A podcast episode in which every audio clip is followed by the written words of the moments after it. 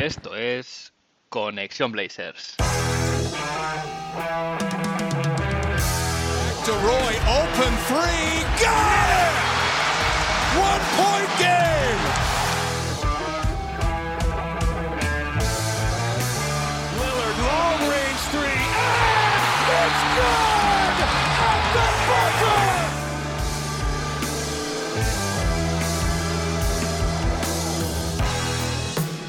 Bienvenidos al episodio 82 de Conexión Blazers.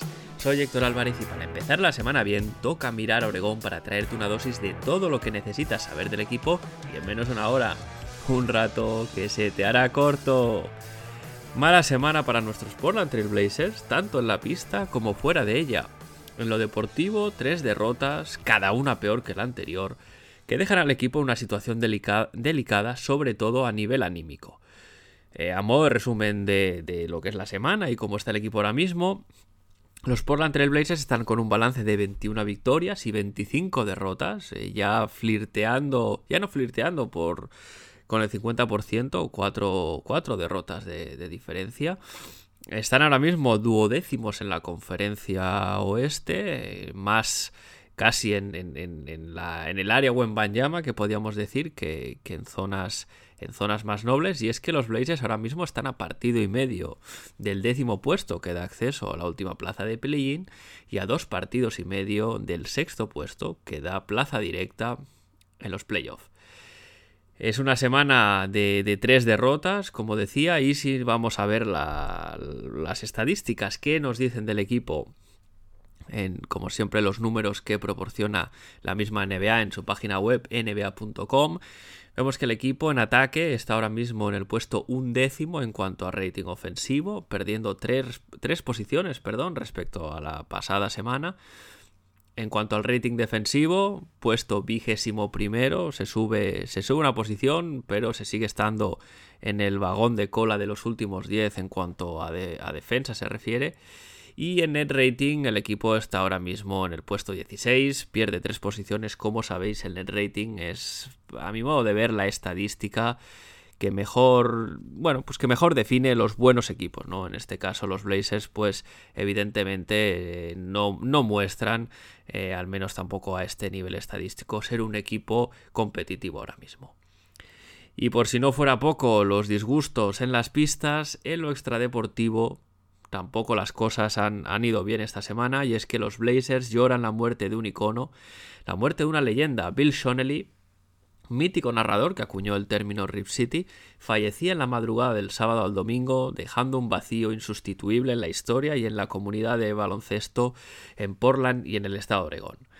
En el episodio de hoy haré un humilde tributo repasando su trayectoria, la de Bill Shonely y su contribución a la franquicia, además evidentemente de repasar los tres partidos con sus crónicas y de rescatar al mejor jugador de la semana en Dame Time.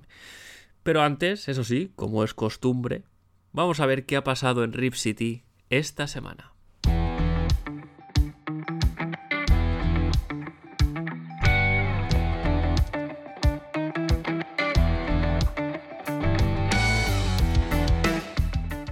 Empiezo por la enfermería, donde ahora mismo solo tenemos a Justice Winslow con un esguince de tobillo que ya sabemos, de grado 2 eh, en, el tobillo izquierdo.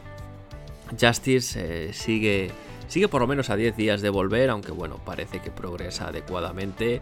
Y qué cosas quiero iba a decir al principio de la temporada, pero el equipo ahora mismo le necesita como el comer.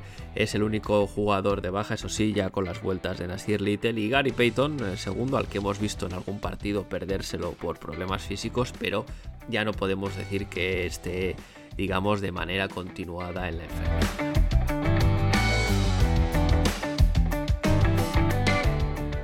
Y bien, la historia de estos días, lo, más importante, o lo que por lo menos, no sé si lo más importante, sí lo que más ruido, titulares y contenido al final genera, es el trade deadline. Y es que el trade deadline se va acercando y evidentemente pues gran parte de la actualidad se centra en este tema. Estamos hablando desde rumores de traspasos, eh, teorías de reporteros, de aficionados, sobre qué equipos eran compradores en este deadline, qué equipos eran vendedores y evidentemente el trade machine echa humo ahora mismo eh, un montón de aficionados de todos los equipos proponiendo los traspasos que a ellos les gustaría ver, los que creen que se pueden dar, eh, etcétera, etcétera. En lo que se refiere a los Portland Trail Blazers, no hay, por lo menos por ahora, eh, demasiados rumores con nombres más así con nombres concretos, más allá del interés general de toda la liga por Oji Anunobi. Los Blazers, evidentemente, no son ajenos a ellos. Y además, eh, hay que decir que el interés eh, y la relación de, Portland con, con Anunobi ya se lleva eh, más atrás en el tiempo, ya en verano se intentó este traspaso, o al menos así se reportó, evidentemente el interés sigue, ahí.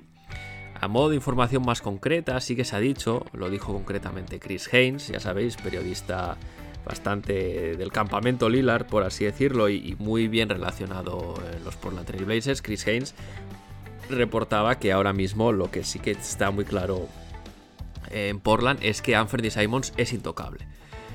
Por lo cual, eh, ahora mismo parece que no va a ser un. Al menos no en esta ventana de traspasos. Tampoco parece que vaya a ser un futuro próximo. Pero en cualquier caso, eh, si alguno espera ver traspasos con Anthony Simons de por medio, pues siento decirle, bueno, más que yo, Chris Haynes, eh, que esto es, por lo menos, de cara a lo que sabemos hoy en día, altamente improbable. Hay un artículo de Bobby Marks, eh, periodista de ESPN, donde bueno, analiza un poquito todas las, todos los equipos, conferencia este y conferencia oeste, eh, de cara al deadline, bueno, pues desde eh, situación salarial, los assets, ¿no? estos activos que tienen los equipos para tradear y, un poquito intentando pues dirigir o vaticinar o al menos, bueno, pues dar su opinión sobre lo, activo o no que puede estar cada equipo en el trade deadline y qué jugadores serían sus, objetivos. Eh, él tiene además una escala eh, del 1 al 10, eh, algo así que mide algo así como la actividad ¿no? de cara a este deadline. Y bueno, pues si vamos a ver un poquito entre lo que dice Marx, Bobby Marks, perdón, y un poquito lo que sabemos del equipo, pues voy a hacer un pequeño resumen de cómo están las cosas. ¿no? Ahora mismo los Portland Trail Blazers están al borde del impuesto de lujo. De hecho, están solamente 67.482 dólares eh, por debajo. Esto en cifras de la NBA es casi cero. 67.000 dólares no es nada. Y también están 6,78 millones de dólares por debajo del hard cap. Eh, recordemos, el hard cap es este umbral que no se puede superar en ningún momento y bajo ningún concepto eh, por, los Trail Blazers por el hecho de haber firmado em, a Gary Payton II con la, con la Mid-Level Exception entera. ¿no? Eh, si, vais si unos cuantos capítulos, unos cuantos episodios atrás en la temporada explicaba bastante eh, el tema de este hard cap y cómo, bueno, pues maniata un poco a los Blazers, ¿no? En el momento que en lugar de usar la mid-level de pagador de lujo, que se reduce casi a la mitad, al usarla entera, pues las normas eh, te impiden superar este, este, umbral y los Blazers ahora mismo tienen 6,78 millones de maniobra antes de llegar a esta cifra. Eh, la verdad es que con la limitación que hay, ¿no? De 6,78 millones, que es muy poquito, vista la marcha del equipo también, eh, parece poco probable que el equipo se ponga en situación de impuesto de lujo viendo las cosas, ¿no? ¿Qué herramientas y qué activos tiene Joe Cronin para, para moverse en este deadline? Bueno, pues estamos hablando de, unas TPs, de estas, eh, bueno, pues trade exceptions que se generaron en los traspasos del, pasado deadline, el de Robert Covington y compañía. Eh, bueno, pues tenemos 6,5 millones por un lado y 3,3 millones por el otro. Si lo recordáis, estas eh, TPs o Traded Player Exceptions básicamente son como bolsas de dinero que los Blazers pueden usar sin dar salario. Es decir, los Blazers ahora mismo podrían recibir 6,5 em, millones de dólares en salario sin tener que darlos englobándolo en esta, en esta trade exception. Eh, el equipo además dispone de cuatro segundas rondas para, bueno, pues para ofrecer y ninguna primera ronda. Recordemos que se le debe un, se tiene comprometido un pick de primera ronda a los Chicago Bulls hasta el 2029, con lo cual eh, este pick que está protegido de lotería, mientras no se le levante la protección, eh, el, pick va, es de Chicago año a año, con lo cual los Blazers ahora mismo no lo pueden, no, pueden comprometer futuros picks mientras no solucionen o levanten las, las protecciones perdón, en este. Después, a modo de jugadores candidatos a salir del equipo, el primero y el más obvio es Keon Johnson, principalmente por ser un joven con proyección que por su posición eh, de base no tiene sitio en este equipo. Al final estás hablando de un backcourt muy muy poblado con Damian Lillard, con Anthony Simons, eh, con el mismo Shadon Sharp. Es decir, eh, no, no, tiene ni siquiera este hueco de, jugador a desarrollar porque ya lo ocupa Sharp. ¿no? También está Justice Winslow como un posible jugador a salir. No tiene demasiado valor alrededor de la liga, todo hay que decirlo, pero si se diese un traspaso, pues es un candidato bastante bastante probable a, ser usado como eh, bueno, pues jugador para cuadrar salarios. Eh, ya sabéis que muchas veces en la NBA esto se tiene que hacer. Jugadores de los que uno en principio no se desprendería, pero que para hacer un traspaso más grande y cuadrar salarios, pues se tienen que incluir. Y luego está el caso Josh Hart. Eh, bueno, pues Hart al final es tal vez la pieza más interesante que tenga este equipo para mover. Eh, tiene un contrato muy amable, 13 millones. También se puede usar como, como salary filler, ¿no? Para, cuadrar salarios, aunque en el caso de Josh Hart, evidentemente sería seguramente la, digamos, la pieza principal eh, del traspaso. Decir que el caso de Hart. Eh, supongo que todo dependerá bastante de las intenciones que tenga la franquicia y el propio jugador de renovar por el, por el equipo, porque ahora mismo el año que viene tiene, tiene una player option que seguramente declinará, puesto que estos 13 millones podría en el mercado seguramente algún equipo lo ofrezca más. Entonces, bueno, pues según, según cómo, esté, cómo esté el patio al respecto, pues tal vez eh, la franquicia decida traspasarlo antes de dejar que se vaya libre en verano por nada. De todos modos, tampoco me sorprendería que Josh Hart eh, acabase el deadline en Portland, pero eso sí que nos daría un indicativo que hay una intención de contar con él eh, en el futuro.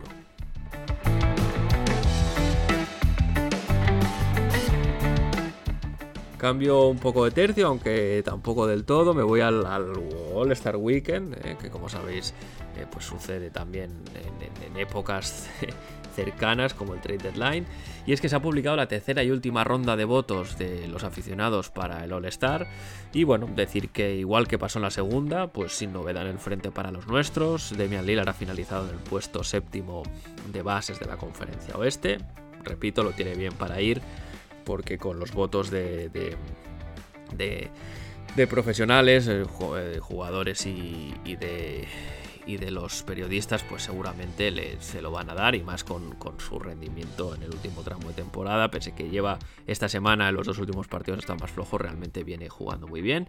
Eh, no hay nadie más de los Poland Trail como era de esperar y más viendo la marcha del equipo. Y también decir que sigue sin haber cuarto participante y por ende rival de Shadon Sharp en el concurso de mates, aunque Aaron Gordon, el viejo conocido de este concurso, ha salido y ha dicho que si le seleccionan para el All-Star Game, que bueno, está haciendo números que no son nada del otro mundo, pero, pero sí que su, impacto y su rendimiento está siendo muy bueno en Denver y bueno, pues tampoco sería descabellado que pudiese acabar ahí. Bueno, pues eh, Aaron Gordon ha dicho que si es seleccionado para este partido, que se presentará de nuevo al concurso de mates y ojo porque esto sí que sería un bombazo, eh, ya que Aaron Gordon perdió el concurso de mates dos veces eh, ambas, especialmente la segunda, con, bastante polémica, ¿no? Eh, se, ha puesto muchas veces la palabra robo eh, antes de hablar de los concursos de mates que perdió Aaron Gordon, un matador brutal, muy creativo, con unos muelles increíbles, si bien es verdad que ya no tiene la potencia de, a lo mejor hace 3-4 temporadas, seguiría siendo sin duda un candidato muy duro de batir para Shadon Sharp en caso de que se presentase. Y me voy a nivel a hablar ya de cosas más eh, a nivel de marketing. Y es que la NBA publicaba la lista de camisetas más vendidas eh, de la liga. Eh, publicaba un top 15 en cuanto a top, top 15 en ventas de jugadores y top 10 en ventas de franquicias. Los Portland Trail Blazers no están entre las 10 franquicias que más venden. Bueno, mercado pequeño tampoco nos podía sorprender, pero sí que tienen a Demian Lillard en este top 15 individual, concretamente en el ranking número 10, es decir, sería el, décimo jugador que más camisetas ha vendido eh, este último año. Y está, bueno, pues eh, detrás de, los iconos de la liga, ¿no? De los Giannis, Steph, etcétera, etcétera. Y bueno, pues eh, en el caso concreto, este décimo puesto pues está por detrás de Joel Embiid, que es el noveno, y por delante de Trey Young, que es el, undécimo. Eh, que Dame, pues estando en un mercado pequeño, esté en este top 10, bueno, pues muestra el impacto que tiene en la liga y como digo, no es fácil para un jugador estando en un mercado tan pequeño y además es un equipo que no es campeón, como podría haber sido los, los Bucks de Giannis, pues el hecho de estar en esta lista es algo que no se puede, no se puede minusvalorar y hay que darle la, importancia que tiene.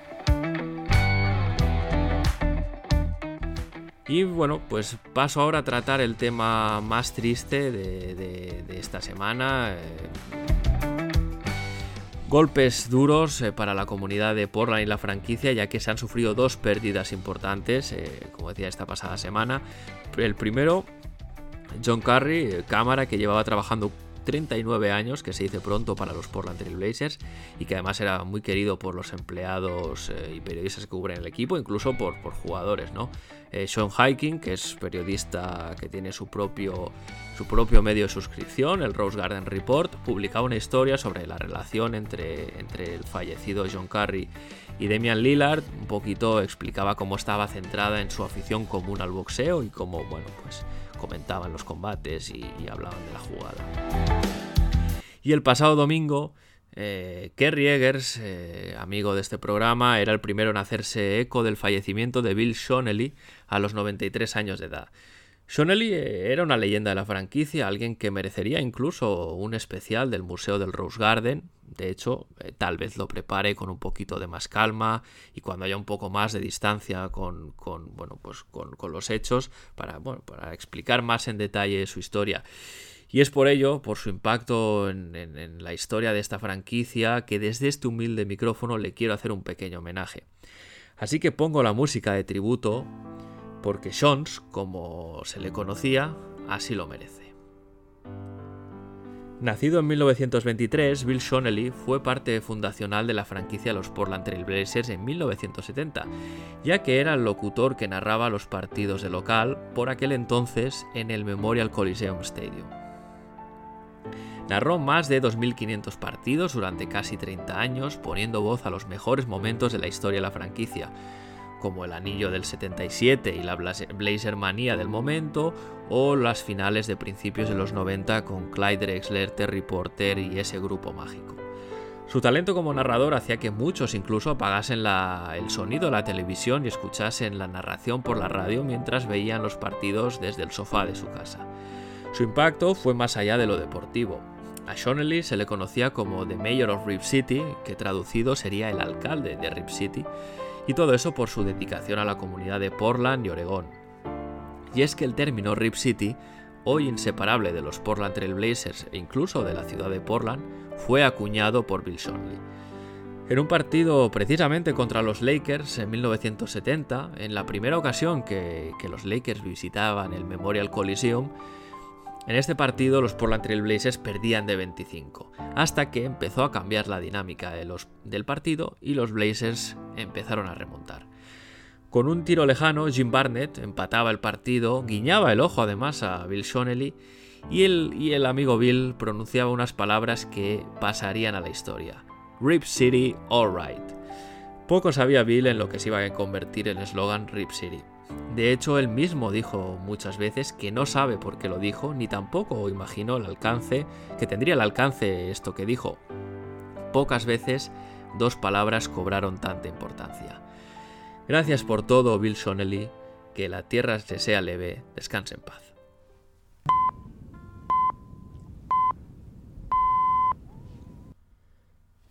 El martes el equipo empezaba la semana visitando a los Denver Nuggets y el partido se perdía con un marcador de 122 a 113.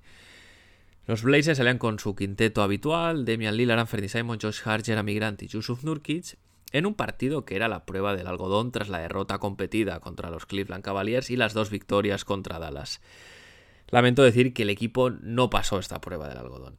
Tampoco hay, que volverse locos porque los Nuggets pueden ser ahora el mejor equipo de la liga perfectamente por estado de forma y, rendimientos. Un equipo que va tiene un récord de 23 en casa, juegan en altura, son líderes del oeste, Jokic sigue a un nivel MVP, etcétera, etcétera, etcétera, ¿no? El partido, en cualquier caso, fue entretenido, sin mucha defensa en la primera mitad. El marcador al descanso de 73-67 pues ya nos daba una indicación de ello. Y es que los Nuggets demostraron por qué son el mejor ataque de la liga y además un ataque que es muy bonito de ver, ¿no? A diferencia de, lamentablemente, el de Portland. Y es que los de Denver machacaron nuestra defensa una y otra vez, tanto en estático como sobre todo en transición, donde, donde los Blazers en ningún momento pudieron, pudieron eh, colocarse bien en pista para defender estos ataques rápidos tras canasta o pérdida de, de Portland. Por suerte para los Blazers, Demian Lillard estuvo a un gran nivel y aguantó al equipo en esta primera mitad con sus 30 eh, puntos y 5 asistencias, eh, además con una efectividad increíble, 6 triples en, 9 intentos, 8, eh, de 12 en tiros de campo, 8 de 8 en tiros libres, en fin, una primera mitad mágica de Demian Lillard. El tercer cuarto, eso sí, fue donde cambió la dinámica. El equipo venía de cuidar bien el balón, además. Eh, solo cuatro pérdidas en la primera mitad. Algo importante a reseñar, ¿no? En un equipo que pierde tanto el balón y de maneras tan absurdas eh, que viene haciendo durante la temporada. Pero bueno, en, este tercer cuarto empezó con. El equipo empezó con tres pérdidas casi seguidas. Y además eh, acabaron con. En el total del cuarto. con perdiendo el balón seis veces, ¿no? Seis pérdidas de todos los colores, como, como nos, vienen, nos vienen acostumbrando estos, estos Blazers. Malos pases, eh, mala comunicación a la hora de lanzar el balón, eh, algún bloqueo ilegal, en movimiento de Yusuf Nurkic, etcétera, etcétera, etcétera. Si a esto le sumamos que en el último cuarto el equipo, al equipo se le apagaron las luces en ataque, pues eh, poco se podía hacer. Los Blazers estuvieron un tramo de 4 minutos, que se dice pronto sin anotar en el último cuarto, y eso fue simplemente la sentencia a un partido que ya de por sí estaba muy complicado. A modo de conclusiones y cosas a destacar, decir que, bueno, pues fue un mal partido en general de, varios jugadores, muy mal partido de Josh Hart, eh, muy, muy mal partido también de Yusuf Nurkic y también de Anthony Simons, que estuvo muy fallón en el tiro y además, en el caso de Simon, si no las mete, pues ya sabemos que aporta poco más. Me sorprende además que en una noche tan mala como tuvo Josh Hart, pues siguiese disfrutando de tantos minutos en lugar de Chansey Billups buscar otras alternativas o jugadores más enchufados, ¿no? Por ejemplo, Shadon Sharp estuvo bien en los minutos que estuvo en pista y, en pista yo creo que pudo, pudo incluso jugar más. Al final esto pues eh, mostró una realidad y es que el equipo no tuvo punch ofensivo fuera de Damian Lillard. Dame acabó con 44 puntos, pero lamentablemente eh, esto fue la historia de otro partidazo de Lillard que el equipo no fue capaz de aprovechar. El jueves vuelta al Moda Center con la visita de los Philadelphia 76ers y de nuevo derrota por 105 a 95. El quinteto, de nuevo quinteto habitual, Demian Lillard, Anthony Simon, Josh Hart, Jeremy Grant y Yusuf Nurkic. Este partido era el segundo test serio para el equipo y se puede decir eh, sin problemas, sin paños calientes, que eh, en este segundo test serio el resultado fue aún peor que en el anterior. Los Blazers perdieron un partido que además decidieron regalar en una primera mitad a la que a mí me cuesta ya poner adjetivos. Solo anotaron 34 puntos entre el primer y el segundo cuarto para frustración de todos eh, los que vimos el partido. 14 puntos en el primer cuarto, con 6 de 22 en tiros, ningún triple anotado de 6 intentos, 5 pérdidas de balón, de nuevo las pérdidas condenando a este equipo. Pero bueno, es que esto iba a ser peor. En el segundo cuarto se anotan 20 puntos, pero se registran 8 pérdidas. Y de hecho hubo eh, momentos en el, tercer, en el segundo cuarto, perdón, que el equipo llevaba más balones perdidos que tiros anotados. Al final, pues acaban con uno de 8 en tiros de 3, en fin, eh, muy mal, muy desacertados, especialmente eh, Demian Lillard y Anthony Simons, que capitalizaron gran parte de estos tiros fallados y de las pérdidas. Y de hecho, teniendo en cuenta todo esto, casi fue poca la diferencia al descanso, teniendo, bueno, pues eso, lo que decía, ¿no? Teniendo en cuenta lo visto en pista. El marcador era al intermedio de 57 a 34 favorable a los 76ers. En el tercer cuarto, eso sí, los Blazers apretaron, se acercaron a 12. eh, esto, todo esto tras llegar a estar 26 abajo. Hubo un parcial de 14-0 en, en este tercer cuarto, aprovechando que Joel Embiid estaba en el banquillo con problemas de faltas. Y bueno, pues al final del tercer cuarto la diferencia se había reducido a 14, que bueno, tras, tras el, el- marcador al descanso pues parecía hasta bueno. El marcador era en aquel momento 79 a 65. Y bueno, llega el último cuarto, los Blazers a- en un apretón llegan a ponerse a 7 a falta de más de 3 minutos para el final, pero de nuevo el poco acierto en estos últimos minutos condenó, condenó al equipo y no le permitió que el partido fuese realmente competido. ¿no? Los, los Sixers en ningún momento vieron peligrar su victoria eh, y sin más el partido acabó. A modo de conclusiones y cosas a destacar, decir que Nasir Little jugó muy bien. Esta es la parte más positiva que yo me llevo de este partido. De hecho, me hubiese gustado verle más tiempo en pista. Eh, y, todo esto, eh, repito, ¿no? Igual que en el anterior partido, especialmente viendo que sus compañeros no tuvieron una buena noche en el tiro. Al final, eh, Nas aportó 10 puntos, 6 rebotes en 17 minutos y con buenos porcentajes. Fue fue uno de los pocos, eh, de los dos únicos jugadores, de hecho, que acaba con más menos positivo, con más dos en los minutos con él, con en pista. Un poquito difícil de entender que, que Billups no apostase más por él. Bueno, eh, los que sufrieron una noche aciaga fueron Embiid, o sea, perdón, Drew Eubanks y Yusuf Nurkic. Eh, Yusuf Nurkic con problemas de faltas, estas faltas tontas eh, que, que, le pitan y que él no es capaz de remediar. Al final, a mí me da la sensación que los árbitros tienen el, silbato bastante, bastante rápido en cuanto Yusuf Nurkic, ¿no? ¿no? La verdad es que le pitan bastante, pero él tiene que ser más listo y siempre se carga de faltas absurdas. Eh, decir que Drew Eubanks fue un juguete en manos de Joel Embiid no pudo, no pudo hacer nada, nada contra él. Es verdad que Embiid domina a, casi todos los jugadores a los que se enfrenta, pero este, este enfrentamiento con Eubanks fue realmente eh, David contra Goliath, solo que David sin siquiera tener la onda, ¿no? Una, un enfrentamiento demasiado desigual. Y, realmente la conclusión principal es que es imposible ganar en la NBA contra un buen equipo cuando regalas la primera parte así. Eh, de hecho, ni siquiera con una defensa medianamente competente como la que vimos en la segunda unidad, en la segunda mitad, perdón. Y eso que Gary Payton eh, segundo no jugó este partido. Ni siquiera en, en esa situación puedes, puedes ganar un partido teniendo en cuenta cómo has regalado la primera parte. Los Sixers además no hicieron un gran partido, pero claro, es que no tuvieron rival en, esta primera mitad y tampoco ne necesitaron exprimirse demasiado. El propio Demian Lillard lo, lo, dijo luego en rueda de prensa. Eh, un poquito lo que venía a decir es que si este fuese un partido donde hubiesen salido, hubiesen ganado, hubiesen jugado bien, como por, él ponía, por ejemplo, lo, lo, que pasó en Cleveland, eh, bueno, pues que luego al final habría esa frustración de, de, de, la, de la derrota, pero que en este no, no bueno, pues entendía que no habían merecido ganar y que nadie en el equipo lo pensaba. Y luego, bueno, pues poner de nuevo, por vigésimo millón de veces consecutiva, el, el, el, énfasis, el acento en las pérdidas. Y es que son un mal que este equipo no consigue erradicar.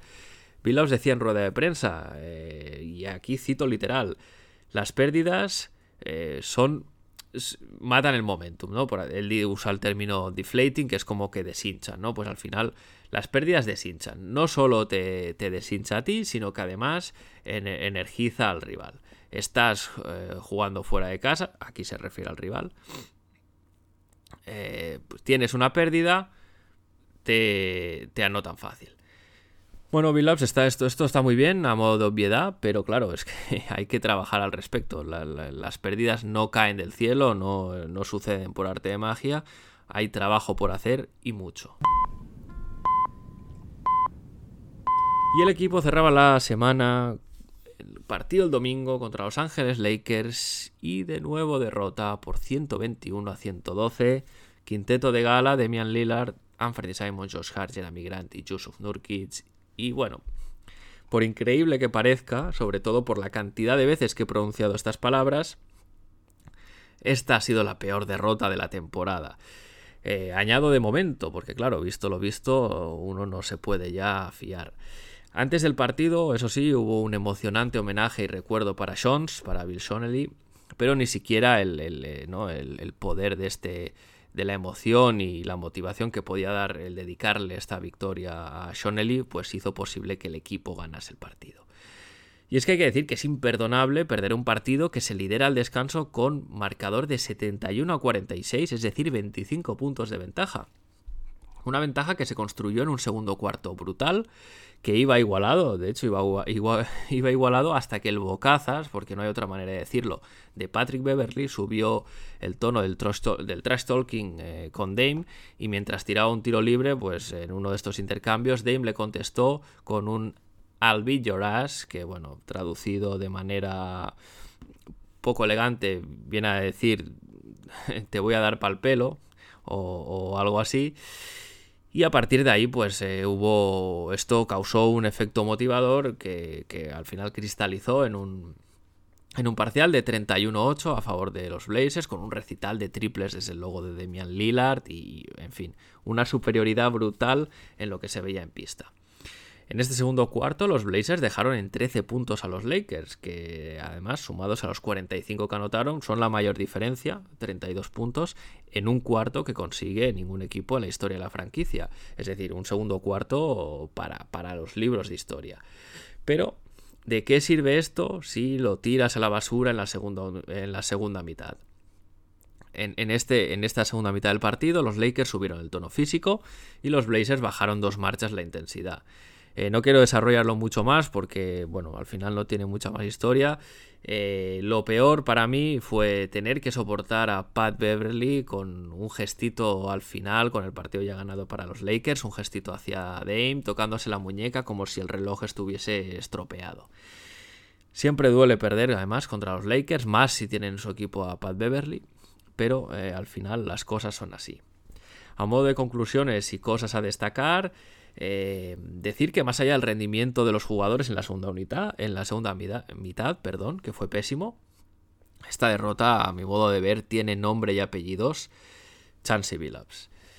Eh, fue incapaz de ajustar, es que es incapaz de ajustar lo que no funciona. Eh, por ejemplo, en esta segunda mitad, Thomas Bryant eh, por fuera y LeBron por dentro destruyeron a, los Portland Trail Blazers y él siguió con el, emparejamiento defensivo de Jeremy Grant defendiendo a Dennis Schroeder bastante incomprensible, ¿no? Con estos dos jugadores que sobre los que Grant pues podría haber hecho algo de trabajo.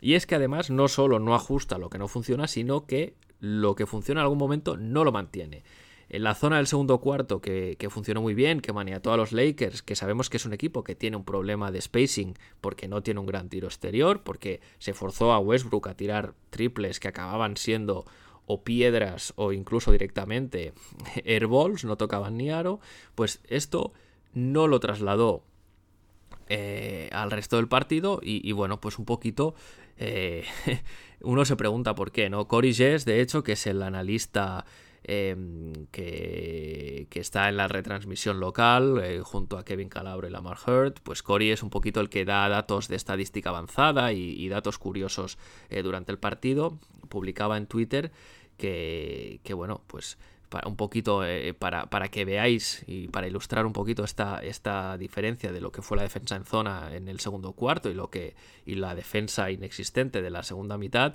em, decía que los Lakers en esta segunda mitad eh, penetraron 25 veces a canasta para tener un rating ofensivo de 55 puntos 159 puntos es decir em, eh, al final se extrapola lo que hubieran anotado en un partido entero pero que en la, en la primera mitad, eh, contra esta zona del segundo cuarto, los Blazers solo permitieron 12 penetraciones a canasta, de las que solo hubiese resultado un rating de 80 puntos en el partido. Es decir, al final eh, se, les dio, se les permitió menos atacar el aro y además cuando lo atacaban anotaban mucho menos o de manera mucho menos eficiente.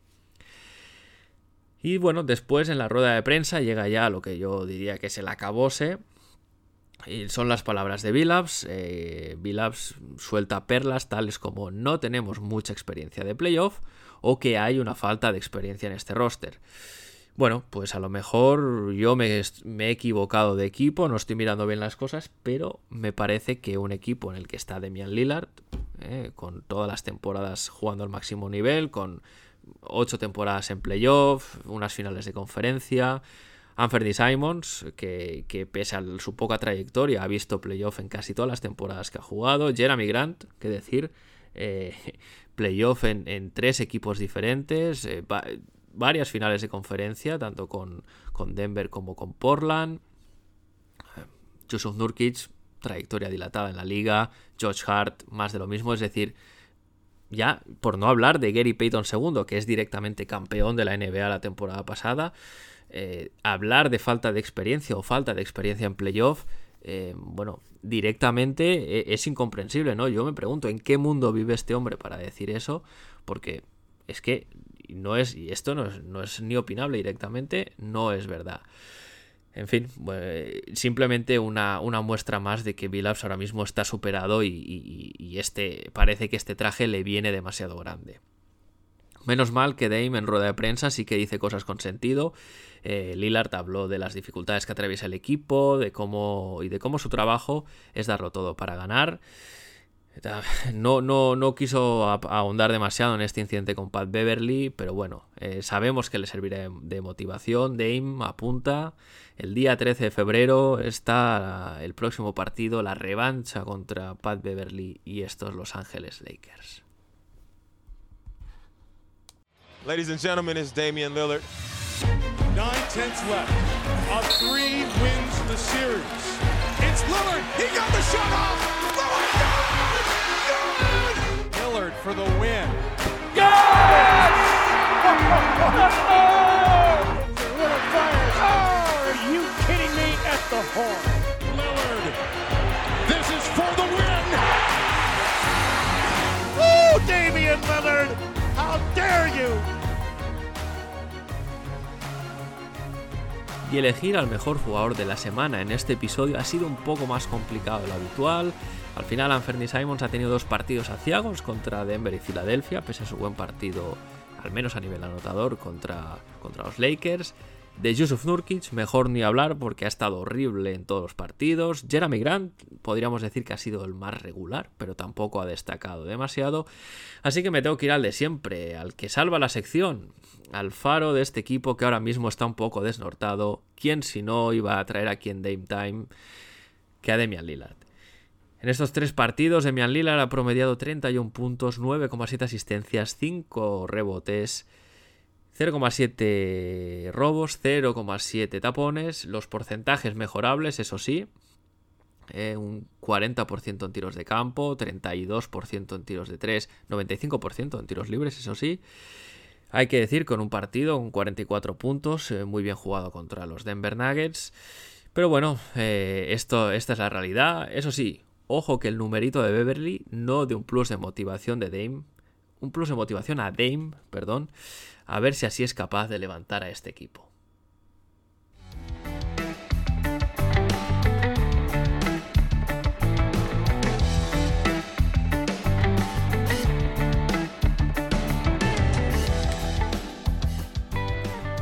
Y antes de cerrar, vamos a ver qué espera el equipo en esta semana de tres partidos, todos ellos en casa, y el primero hoy mismo, lunes 23, que se está grabando este episodio, partido contra los San Antonio Spurs, unos Spurs que están en plena carrera por Víctor Wembanyama, balance de 14 victorias, 32 derrotas, puesto 14 en la conferencia oeste y dos victorias de los últimos 10 partidos. Los de San Antonio miran al draft, esto no es nada nuevo, no es novedad, un equipo pues que, con muchas deficiencias, con mucha falta de talento, eh, vigésimo séptimos en rating ofensivo, los últimos, peor equipo en cuanto a rating defensivo, no deberían ser un problema para un equipo que compite para estar en playoff, pero con los Portland Trail Blazers pues nunca se sabe. Los Spurs no contarán con Devin Vassell, problemas en su rodilla, pero Jacob Potel eh, sí que estará disponible y este ya ha dado problemas en el pasado. Otro jugador a vigilar es un viejo conocido, Zach Collins, que viene jugando muy bien últimamente. ¿Qué hay que tener en cuenta por parte de Portland, de nuestros Blazers? Pues bueno, los ánimos están bajos, pero la NBA es una liga donde uno no puede lamentarse y cada partido, eh, de hecho, es una nueva oportunidad. Atención al lenguaje no verbal del equipo y sobre todo atención a Chance Billups. Popovich le pondrá a prueba con la pizarra y visto lo visto, a preocuparse.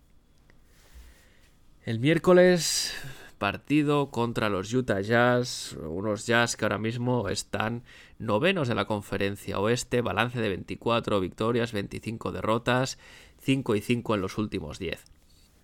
Los de Utah, los Jazz, son una historia en cierto modo parecida a los Portland Trail Blazers. Buen inicio, llegando a liderar la conferencia oeste, pero tampoco han sido capaces de mantener el nivel ni de aguantar el ritmo. En su caso, eso sí, eh, hay que decirlo, que están superando las expectativas de muchos antes de empezar la temporada, algo que no puede decirse de nuestros Blazers. Utah es un equipo principalmente enfocado al ataque, son, son top 4 en cuanto a rating ofensivo, un ataque bastante respaldado eh, con tiros desde el triple. De hecho, los Jazz son el cuarto equipo que más triples intentan por partido. En defensa, pues se ve la otra cara de la moneda, son vigésimos sextos en cuanto a rating defensivo, pero están viendo la irrupción del rookie Walker Kessler como la versión, por así decirlo, buena, bonita y barata de Rudy Gobert. Está dando flashes de ser un gran protector de aro. Promedia es, cuarto en la liga en cuanto a tapones por partido, promedia dos eh, en cada partido y eso en tan solo 20 minutos de juego, así que ojito con Kessler protegiendo la pintura. ¿Qué hay que tener en cuenta por parte de Portland? Bueno, pues eh, parece de perogrullo, pero el acierto de cara al aro será muy importante. Utah juega a anotar mucho y los Blazers solo ganan si también son capaces de anotar mucho. De hecho, las tres últimas victorias del equipo han sido anotaciones de 135 puntos contra los Detroit Pistons, 136 y 140 puntos contra los Dallas Mavericks. Es decir, eh, sin, sin correcalles o sin partidos sin defensas, pues parece que no hay paraíso. Y el sábado se cierra la semana con un partido contra Toronto. Recibe los Blazers la visita de unos Raptors que ahora mismo están con un balance de 21 victorias, 27 derrotas, undécimos en la conferencia este y 5 y 5 en los últimos 10. Los Raptors son mal rival para Portland, esa configuración de aleros no se le da bien a los nuestros, no es novedad, de hecho se vio en la, en la reciente derrota contra ellos. Chance Billups, eso sí, tendrá que cuidar mejor los emparejamientos si no queremos sufrir del mismo modo que se hizo eh, en este último partido. A tener en cuenta por parte de Portland eh, el factor Yusuf Nurkic. Los Raptors no tienen un pivot de nivel y Nurkic les dominó en la pintura en el último enfrentamiento, eh, pese a las pocas jugadas que le, le dio Chance Billups cerca del aro. Veremos si esta vez Billups aprovecha más esta ventaja, teniendo en cuenta además que Toronto es uno de los equipos que peor anota de tiros de tres, son antepenúltimos en cuanto a triples anotados, por lo que se puede buscar con calma anotar de dos fácil en la pintura porque el rival no te va a coser a triples que eh, te en el marcador. Y con esto cierro el episodio por hoy. Si tenéis algo que decir sobre el podcast, alguna propuesta, comentario, algún tema que queréis que trate, como siempre, ya sabéis, no dudéis en contactar. Lo podéis hacer a través de iVoox, eh, en los comentarios.